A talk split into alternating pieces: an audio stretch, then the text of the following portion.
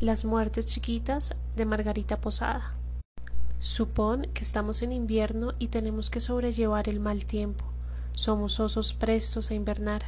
Todos deberíamos tener una buena capa de grasa que proteja el cuerpo del frío y una buena dosis de sueño para echarnos a retosar, pero a mí me falta esa capa de grasa y fuera de eso no tengo sueño. Soy ese oso que en invierno se queda bailando sobre la nieve, moviendo los brazos como alas, tirado en el piso helado con frenesí. No creo en hibernar, no creo en el invierno. Creo que el peor ya pasó y que gasté toda la producción de grasa que podía dar mi cuerpo para combatir ese frío horrible que hoy trato de ignorar con aspavientos.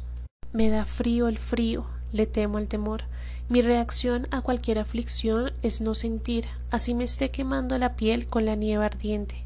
Franqueé ese primer invierno al que sobreviví de niña, cuando poco o nada podía hacer para cambiar el curso de las cosas, pero ahora llego siempre tarde al invierno y salgo tarde, tardísimo, de él. Soy ese oso regordete que se dispone a hibernar cuando ya casi va a llegar la primavera y no quiere dejar de dormir y dormir. Por donde lo veas, no estoy preparada para algo tan común como el invierno. No es el invierno, soy yo. Prólogo. La depresión es la nueva gripa, me dijo F cuando le mostré que estaba escribiendo esto. La frase me puso a reflexionar sobre la palabra depresión y la manera en que la dejamos caer sobre todas las cosas. Es deprimente, está deprimido, qué depresión. Todas aceptaciones de alguna emoción pasajera y pandita que no nos parece agradable. A lo mejor este es el único propósito de mis palabras, que quienes no conocen ese lugar dejen de pensar que la depresión es como una gripa, porque muchos han muerto de esta pulmonía en el corazón, gracias a la idea equivocada y ligera que se tiene de ella.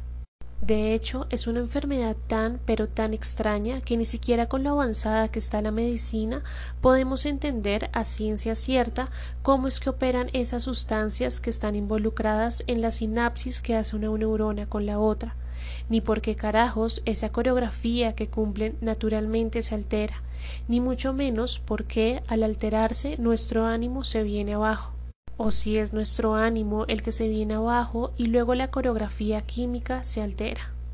Tiendo a creer que es ahí donde radica todo el misterio del alma humana y no en el corazón, órgano con el que usualmente relacionamos todo aquello que tenga que ver con el estado del alma. Ese principio vital, ese arraigo a respirar, ese coraje que en latín llamaban animus, es el lugar en donde está localizada la gripa de la que habla mi amigo y compadecerse de uno mismo por ello es necesario de vez en cuando, sobre todo en un mundo en el que tenemos que estar avergonzados de cualquier enfermedad mental o aligerarla como si fuera una cosa de nada. Porque sí, si antes no se hablaba de depresión, ahora se confunde con cualquier pequeña derrota o tristeza menor, y quien quiera que vaya al psiquiatra puede acabar medicado sin necesidad. No quisiera asumir una posición de superioridad ni de ninguna manera arrogante, pero hay gente que no tiene cómo comprender la idea de la depresión y de su desarraigo a la vida. Bienaventurados ellos, porque cuando digo que no tienen con qué no es porque crea que son más o menos brutos. A lo mejor algo muy orgánico e instintivo se interpone entre ellos y la idea de la depresión. Será algo así como un anticuerpo para rechazar la muerte, una enzima, simple etamina. Lo cierto es que resulta increíble que viajemos al espacio, que Internet lo solucione todo, que entendamos la mitocondria, que un átomo se pueda dividir dentro de un túnel de kilómetros que acelera las partículas. Aquí dejo espacio para que usted piense en los adelantos más relevantes en la historia de la humanidad y no sepamos aún de manera concreta cómo funcionan nuestras neuronas y qué demonios sucede en la sinapsis de un cerebro como el mío. Ya quisiera yo estar del lado de los que no entienden, de los que de manera genuina le dicen a uno ánimo, que la vida es muy linda, o cosas por el estilo a las que yo reacciono con una ira bíblica que en el fondo no es más que envidia, que no daría yo por ser uno de los que confunden ese estado crítico con una tristeza.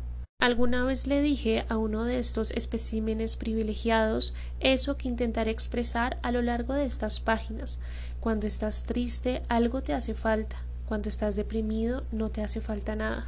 Solo te hace falta el ánimo y todos gritan ánimo. Esa palabra detestable que algunos repiten con toda la buena voluntad del mundo cuando uno está deprimido. A veces comparo la depresión con la diabetes de mi sobrino y es como si todos le gritaran azúcar en plan Celia Cruz cada vez que su glucómetro marca bajas en su sangre.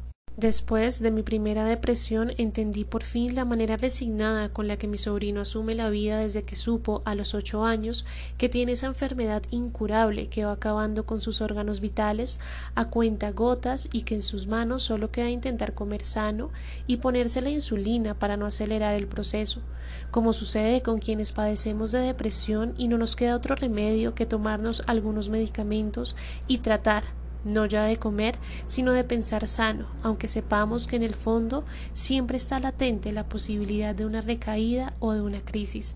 Sin embargo, nadie le pide a mi sobrino que no tenga diabetes, como nadie le da una palmadita a una persona enferma de cáncer animándolo a que no tenga cáncer. En ninguno de los dos casos tienen que esconder el hecho de que toman insulina o reciben quimioterapia y van al médico a hacerse un control mensual. Muchos de nosotros, en cambio, escondemos el hecho de estar medicados como si fuera un pecado y no paramos de recibir palmaditas en la espalda acompañadas de un no estés triste o un ánimo que realmente son poco alentadores cuando está comprobado que hay todo un mundo de enzimas y sustancias que no están funcionando bien dentro de nuestros cuerpos. Los médicos piensan que una droga acertada y a tiempo es la respuesta a todos los interrogantes de esta extraña enfermedad. Yo he sido retirada del abismo y puesta a salvo en el barranco por la medicación, sin duda. Pero hay algo que la medicación no puede resolver y es que está fuera de toda química y de todo razonamiento. Cuando un futbolista tiene una lesión de rodilla, por ejemplo, le dan un antiinflamatorio para que la pierna se deshinche. El futbolista podría seguir tomando antiinflamatorios cada vez que la rodilla le molesta, pero al final lo que repara su rodilla es la terapia, no la pastilla. Nos recupera la terapia, no el medicamento.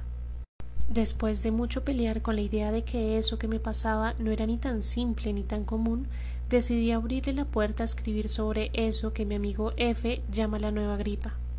Que la gula sea una enfermedad común de nuestros días no quiere decir que la obesidad sea un problema tonto o un tema pueril sobre el cual escribir. La rareza de ciertas cosas no radica en lo poco comunes que sean, sino en su naturaleza misma. Sería idiota abstenerme de hablar de la depresión porque hoy en día es tan común como un helado de vainilla. Escritores más prestigiosos que yo escogieron hablar de enfermedades muy comunes de su tiempo. Me pregunto qué habría sido de esas fantasías inspiradas por la tuberculosis sin autores de la talla como Stendhal, Dostoevsky o Becker hubiesen creído que por ser una peste popular no valía la pena hablar de ello. Una frase de Kafka que evoca Susan Sontag en su libro La enfermedad y sus metáforas se acomoda perfectamente como respuesta a la preocupación estética e intelectual sobre el malestar.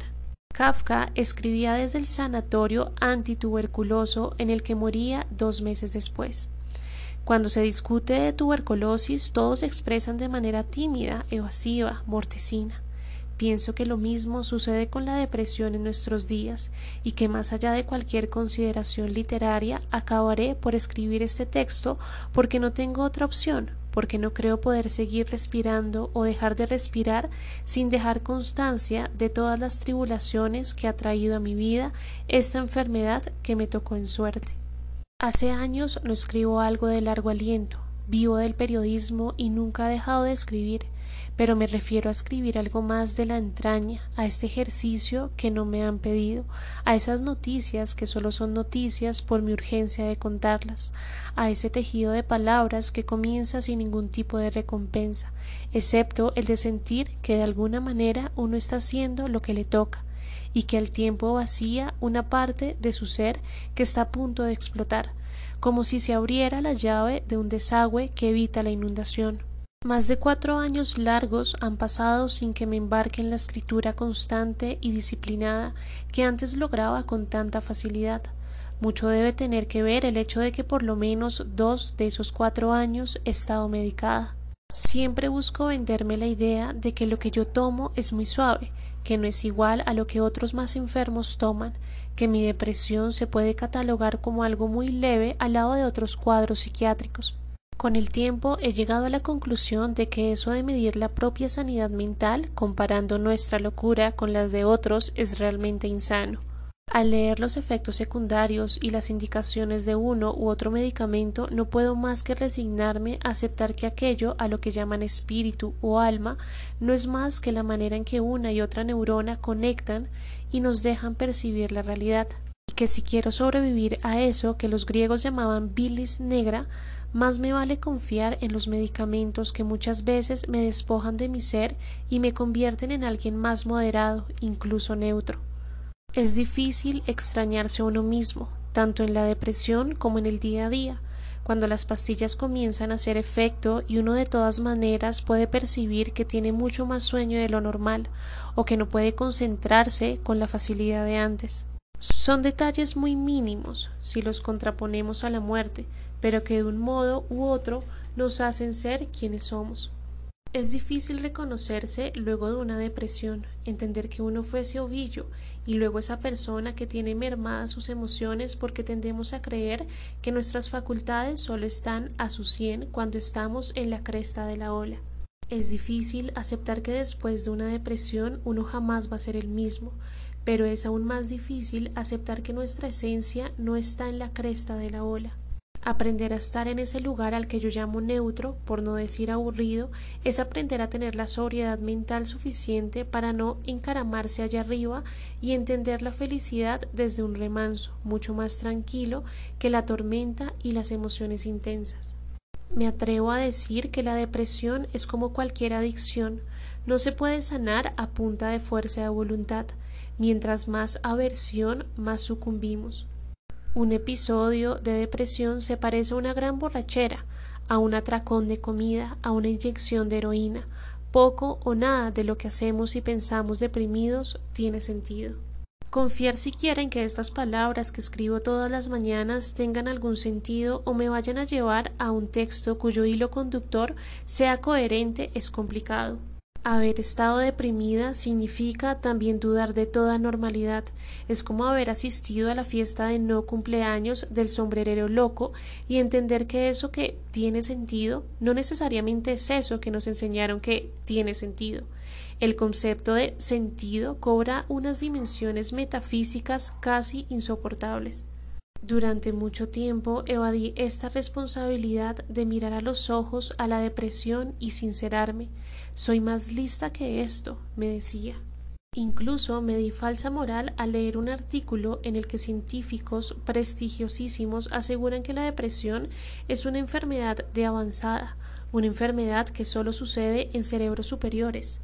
Los señores que observan la actividad de esa parte del cerebro donde tenemos la capacidad para enfocarnos de manera intensa en algo, dicen que ahí radica la superioridad de nosotros los deprimidos. Somos más propensos a pensar en algo con la concentración máxima, sin que nada más nos distraiga. ¡Qué dicha!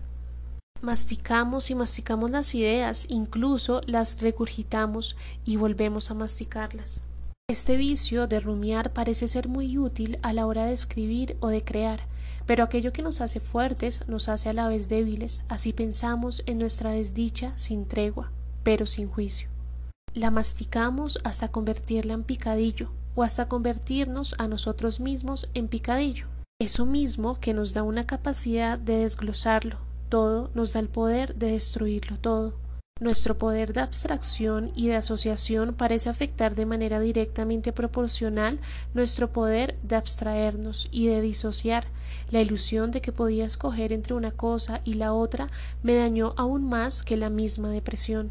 Intenté encontrar el estudio para seguir abordando mi enfermedad desde la arrogancia, pero me apareció otro artículo sobre Darwin y la forma en que describía sus depresiones. Darwin sufría de depresión y sin embargo fue Darwin. Si me pongo a hacer una lista de todos los personajes admirables que han sufrido de esta enfermedad, no termino. Lo que somos es unos sobrados. Piensa de nuevo mi ego idiota, hasta que el corazón me dice que ni aunque la lista de genios fuera infinita, eso serviría para aceptar mi condición. No hay superioridad ni inferioridad, alguna de esta condición del alma que muy seguramente está ligada también a la capacidad de inflarse y desinflarse el ego. Mi relación con esta enfermedad cambió cuando entendí que ni lo bueno ni lo malo se detiene a revisar nuestros cálculos, ni aprecia nuestros esfuerzos, simplemente sucede. Como dice el sensacional amigo y terrible influencia Ray Loriga, dejé de preguntarme por qué a mí. Los libros de autoayuda me animaban a preguntarme para qué a mí, pero tampoco me hice esa pregunta. Lo que hice en cambio fue dejar de hacerme preguntas, parar la cabeza, contestarme cualquier por qué, porqueriza, portaaviones, portafolio, por diosero, porque sí. El azar es un misterio. En ese misterio radica mi idea de Dios, que no es un Señor que castiga o que premia, que no es hombre ni mujer, que están todas las cosas y con quien solo puedo conectar a través de esa aceptación por lo que es. De nada me sirve la inteligencia, bueno o malo, son etiquetas que les pongo a los acontecimientos o a las situaciones según me gustan o no. Ni buena ni mala, la depresión me resultó algo ineludible, una serpiente venenosa que se posa sobre mi pecho en la jungla medianoche, ante la cual no tengo ningún poder, excepto el de estar debajo de ella e intentar respirar muy suave hasta que decida irse. Si intento combatirla será la muerte segura.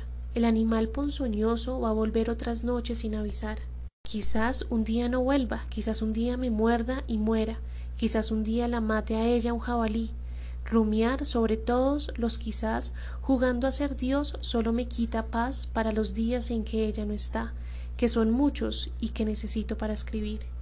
Keats me ha explicado de manera magistral para qué viene la serpiente a mi vida en el siguiente verso.